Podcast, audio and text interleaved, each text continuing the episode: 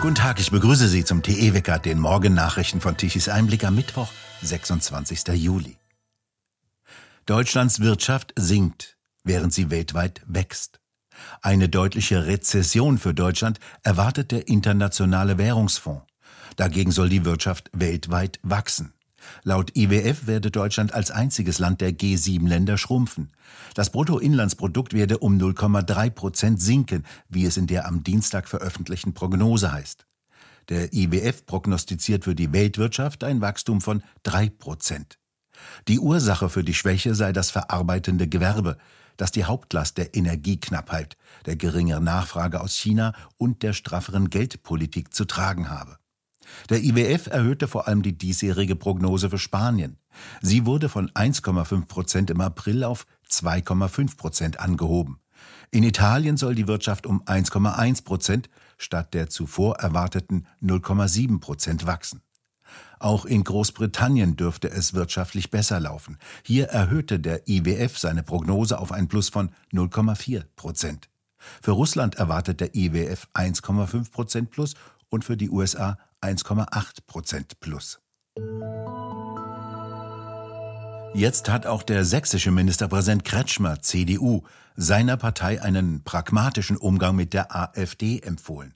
Eine lupenreine Trennung sei auf kommunaler Ebene nicht möglich, sagte er gegenüber der FAZ. Parteichef Merz hatte heftige Kritik auf sich gezogen, als er im ZDF-Sommerinterview betonte, es handele sich um demokratische Wahlen, die zu akzeptieren seien. In den Kommunen müsse nach Wegen gesucht werden, wie man gemeinsam die Stadt gestalte. Einen Tag später ruderte Merz zurück. In Sachsen liegt nach neuesten Umfragen die AfD mit 32,5 Prozent vor der CDU mit 30 Prozent. Die AfD gewinnt einen halben Prozentpunkt, die CDU verliert einen. Die SPD in Sachsen liegt bei 10 Prozent, die Linke bei 9, die Grüne bei 7 und die FDP bei 5 Prozent. Bundesweit erreicht die AfD im aktuellen INSA-Meinungstrend für Bild 21,5 Prozent. Sie gewinnt einen Prozentpunkt. Damit liegt sie nur noch fünf Prozentpunkte hinter der Union, die auf 26,5 Prozent kommt und einen halben Prozentpunkt verliert. Die SPD erreicht 18,5 Prozent, die Grünen bleiben bei 14 Prozent, die FDP bei 7,5 Prozent.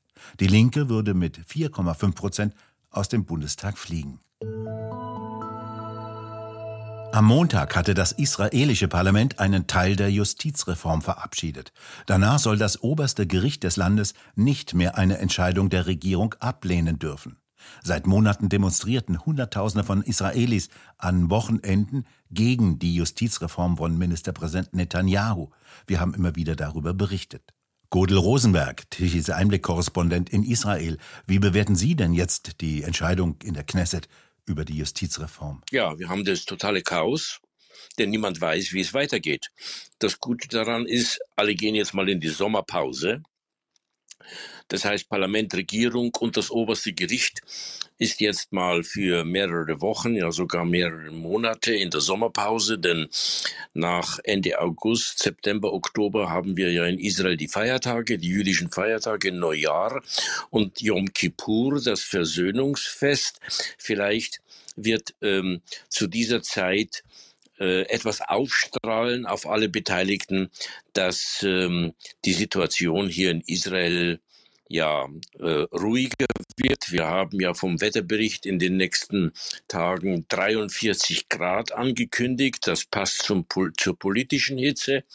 Und wir hoffen, dass es eben dann bis zu Ende der Sommerpause im November sich alles abkühlt. Die Leute, äh, die da am Ruder sind, äh, Netanyahu, seine Regierung, das Parlament und das oberste Gericht zur Vernunft kommt. Denn das, was wir in den letzten 29 Wochen hier in Israel erlebt haben, das äh, kann ja nicht nochmal 29 Wochen so laufen. Das hält kein Land aus und auch Israel nicht. Netanyahu wollte ja die Macht des meist linken obersten Gerichtes beschneiden. Hat er damit das noch wirtschaftlich starke Israel jetzt gespalten und gefährlich an einen Abgrund gebracht? Ja, also wir haben vor, vor 48 Stunden die Abstimmung im Parlament gehabt. Jetzt passiert erst einmal nichts. Es muss ja erst einmal sich erweisen in der Praxis, was das bedeutet. Das oberste Gericht wird vermutlich diesen Beschluss von vor 48 Stunden als ungültig erklären. Und dann wird man abwarten müssen, was äh, die Regierung dazu sagt. Die Konfrontation, die wir im Moment haben, kann in dieser Form in der Praxis, im Alltag äh, nicht praktiziert werden. Da muss etwas passieren. Und ich hoffe, dass beide Seiten zur Vernunft kommen. Das heißt, kompromissbereit werden. Werden denn jetzt die Demonstrationen in Israel weitergehen, an denen ja Hunderttausende von Israelis an den Wochenenden teilnahmen? Das wird äh, sicherlich weitergehen, vielleicht in einem minderen Maß. Es ist ja auch äh, für die Demonstranten Sommerpause. Äh, Netanyahu hat ähm, am gestrigen Dienstag einen offenen Brief an die Mitbürger herausgegeben, wo er von Kompromissbereitschaft spricht. Aber das muss sich erst in der Praxis beweisen. Ähm, glauben tut das im Moment hier die halbe Bevölkerung oder mehr als die halbe Bevölkerung nicht.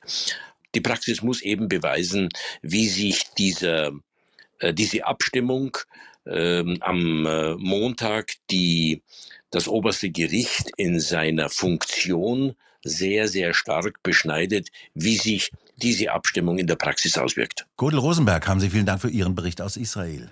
Herzlichen Dank. In Brüssel haben gestern Abend die Geschworenen im Prozess um die islamistischen Anschläge von 2016 in Brüssel mehrere der zehn Angeklagten schuldig gesprochen. Dazu gehört auch Salah Abdeslam, der in Frankreich bereits eine lebenslange Haftstrafe wegen der Anschläge in Paris im Jahre 2015 verbüßt. Laut der Nachrichtenagentur Belga sind nach mehreren Monaten Verhandlung sechs Angeklagte für terroristischen Mord verurteilt worden. Drei wurden demnach von diesem Vorwurf freigesprochen. Über die Strafen soll ab September entschieden werden. Bei den Terroranschlägen vom 22. März 2016 am Flughafen und in einer Metrostation in Brüssel starben 32 Menschen, 340 wurden verletzt. Das öffentliche Interesse an dem Prozess mit mehr als 900 Nebenklägern war sehr hoch. Der Prozess wurde daher in umgebauten Räumlichkeiten des früheren NATO-Hauptquartiers im Nordosten der Stadt Brüssel geführt. In den USA schlägt eine einstweilige Verfügung eines Richters hohe Wellen. Ein Hausverbot erteilte der Richter nämlich Beamten der beiden Administration bei den Social-Media-Unternehmen. Die Beamten dürfen keine Social-Media-Unternehmen mehr treffen, um ihnen vorzuschlagen, wie die ihre Inhalte zensieren sollten. Denn möglicherweise wäre die Präsidentenwahl im November 2020 in den USA anders ausgegangen, wenn nicht das FBI massiven Einfluss auf Facebook, Twitter und die anderen sozialen Medien genommen hätte und die äußerst brisante Geschichte um das Laptop des Sohnes von Präsident Biden, Hunter Biden, auf russische Hacker zurückgeführt hätten. Dies war gelogen, wie wir heute wissen. Die abstoßenden Bilder von Hunter Biden auf dem Laptop gibt es tatsächlich. Facebook-Chef Zuckerberg berichtete selbst, wie FBI-Beamte ihn davon überzeugten, dass russische Hacker dahinter steckten. Und so verbannte Facebook einen Artikel der New York Post, in dem erstmalig über das Laptop des Präsidentensohnes berichtet wurde. Und bei Twitter konnte der Artikel nicht einmal per direkter Nachricht verschickt werden.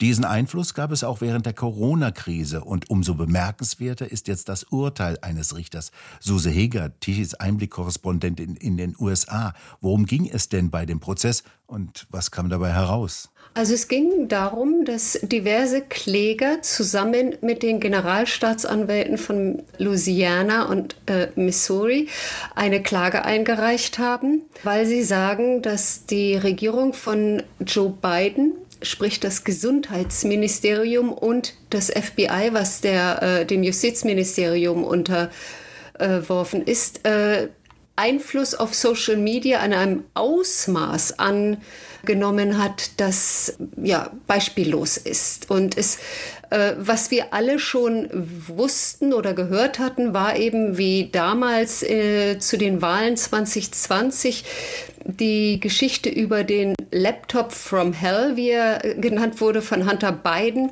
ähm, von den FBI-Agenten bereits im Vorfeld bei Twitter und bei äh, Facebook als russische Propaganda deklariert wurde.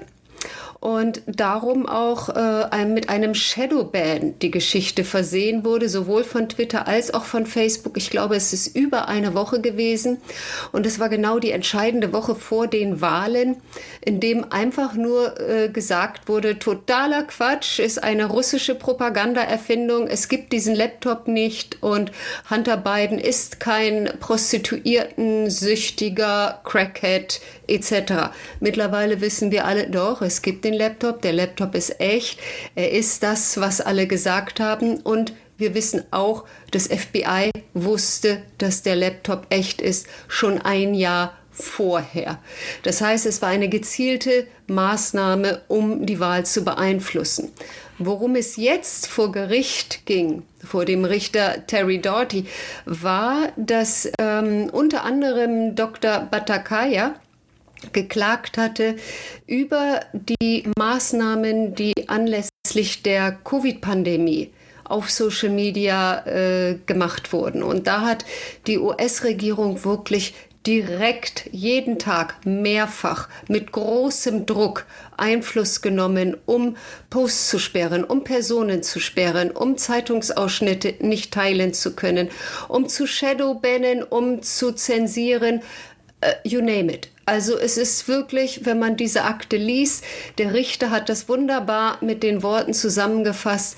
Es scheint ihm, dass in einer durch weit verbreitete Zweifel und Unsicherheit gekennzeichneten Zeit die Regierung der Vereinigten Staaten eine ähnliche Rolle wie das Orwellsche Ministerium der Wahrheit übernommen hat.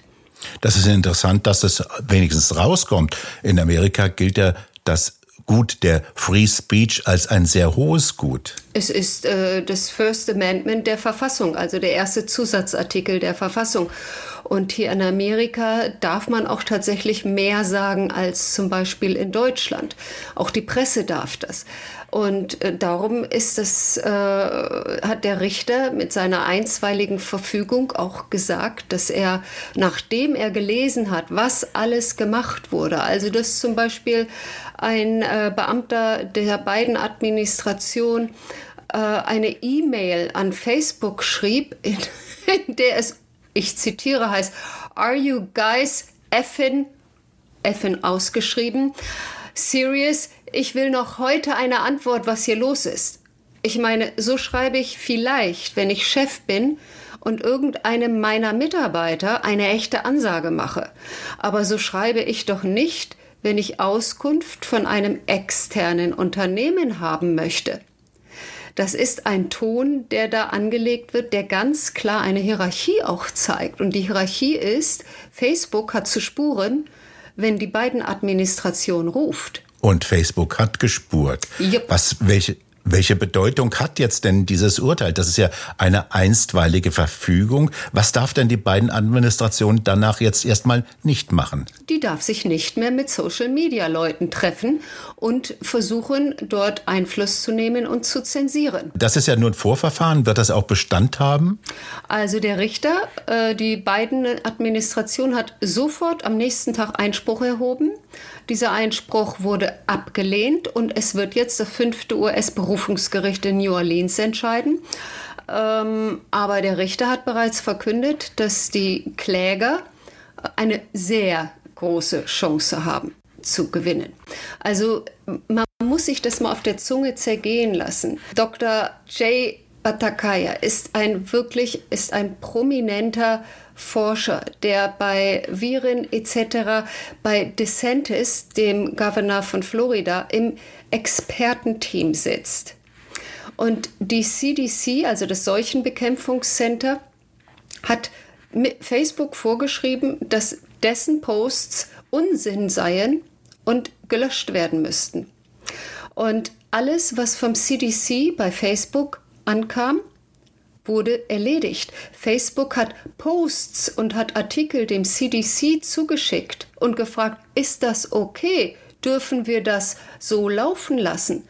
Und was das CDC dann freigab, wurde von Facebook gefeatured nach dem Motto hat den Wahrheitstest bestanden. Was das CDC aber monierte, da kam dann der Faktenchecker und hat gesagt, nein, nein, das ist eine Fehlmeldung. Und Ich finde schon, dass das etwas sehr weit gegriffen ist. Und das scheinen ja äh, auch Richter so zu sehen. Und ich kann mir vorstellen, dass die Regierung da noch ein übles Erwachen hat. Suse Heger, haben Sie vielen Dank für den Bericht aus Amerika und Sie beobachten ja weiter für uns den Fall. Das werde ich tun. Nass, kühl und wechselhaft geht das Wetter heute weiter. Ein Höhentrog zieht von Nordwesten heran und bringt kühle Meeresluft mit teilweise heftigen Schauern und Gewittern mit. So zieht ein Wechsel von Schauern und Gewittern vor allem über den Süden. Im Osten bleibt es voraussichtlich weitgehend trocken. Die Temperaturen bewegen sich von 17 Grad an der Küste bis 22 Grad im Süden und im Osten. Es bleibt unbeständig und wechselhaft mit viel Regen. Ein heißer Sommer mit Hitzekatastrophenwetter sieht anders aus. Und nun zum Energiewendewetterbericht von Tichys Einblick. Deutschland benötigte nach den Daten der Agora Energiewende gestern Mittag um 12 Uhr eine elektrische Leistung von 66 Gigawatt. 20 Gigawatt davon lieferten die konventionellen Kraftwerke. Ganze 21 Gigawatt kamen danach von den Photovoltaikanlagen, obwohl dort eine Nennleistung von rund 60 Gigawatt installiert ist. Nur ist die sinnlos, wenn die Sonne nicht will. Gerade mal 8,5 Gigawatt an elektrischer Leistung kamen um 12 Uhr mittags von den 30.000 Windrädern. Und dies bedeutete auch gestern wieder, Deutschland musste den gesamten Tag über Strom von den Nachbarländern importieren. Morgens früh um 7 Uhr immerhin 15 Gigawatt zu einem sagenhaften Strompreis von 150 Euro pro Megawattstunde. Mittags um 12 Uhr wurden noch 8 Gigawatt Importstrom zu fast 100 Euro die Megawattstunde importiert. Die Karre Stromversorgung sitzt so tief im Dreck, dass nicht einmal mehr absehbar ist, wie sie wieder rauskommt. Ich würde gerne wissen, was die geraucht haben, die von Deutschland als Stromexportland schwärmen. Wir bedanken uns fürs Zuhören. Schön wäre es, wenn Sie uns weiterempfehlen. Weitere aktuelle Nachrichten lesen Sie regelmäßig auf der Webseite tichiseinblick.de und wir hören uns morgen wieder, wenn Sie mögen.